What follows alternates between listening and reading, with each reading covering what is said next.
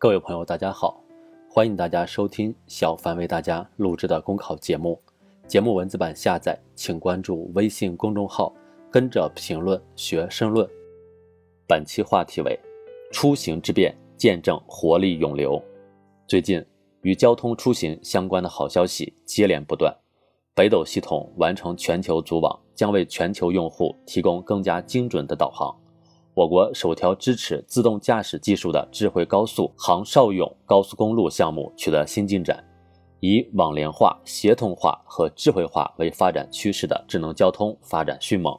带来定制化出行、共享出行和绿色出行。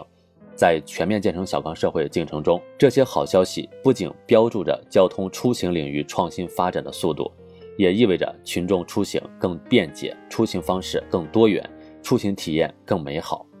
在交通出行领域，有一个常用的概念叫做“出行半径”，这也是衡量人们生活变化的一项指标。从一辈子没有走出过小山村，到跨越省份的求学、工作，再到今天日益普遍的跨国旅行，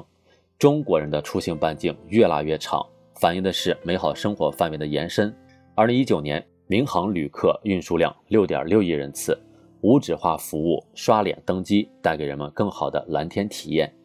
中国高铁里程突破三点五万公里，在全球高铁里程中占比超过三分之二。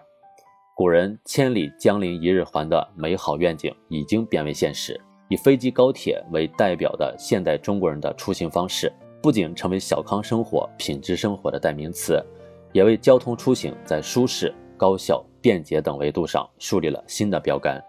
中国人出行方式的变化，不仅体现为交通工具更加便捷，也反映着人与人的联系在加强，有着移动互联时代的鲜明特点，体现着社会文明的进步。当前，随着 5G、物联网、云计算、人工智能等新一代信息技术的快速应用和发展，交通出行背后所体现的人与人、人与动物。物与物的联系都在发生深刻的变革。依托算法、定位和大数据，用户与网约车能实现精准的供需匹配；依托 5G、云计算，路口的交通探头能够实时监测车流量变化，对红绿灯间隔时间进行动态调整；依托网联技术，路上跑的汽车也能成为网络终端，并根据用户的需求自动升级各种应用和功能。在新技术、新业态的支撑下，如今的交通出行不仅速度更快、效率更高，而且更加智慧、智能，也更能满足多层次、多样化、个性化的出行需求。在感受交通出行巨大变化的同时，我们也不应忘记，在一些边远地区和贫困落后地区，交通状况和人的出行条件仍然有待提升。尽快补齐这些地区交通基础设施的短板，解决困难群众的出行难题。不仅是地方发展的客观要求，也是全面小康一个也不能少的直接体现。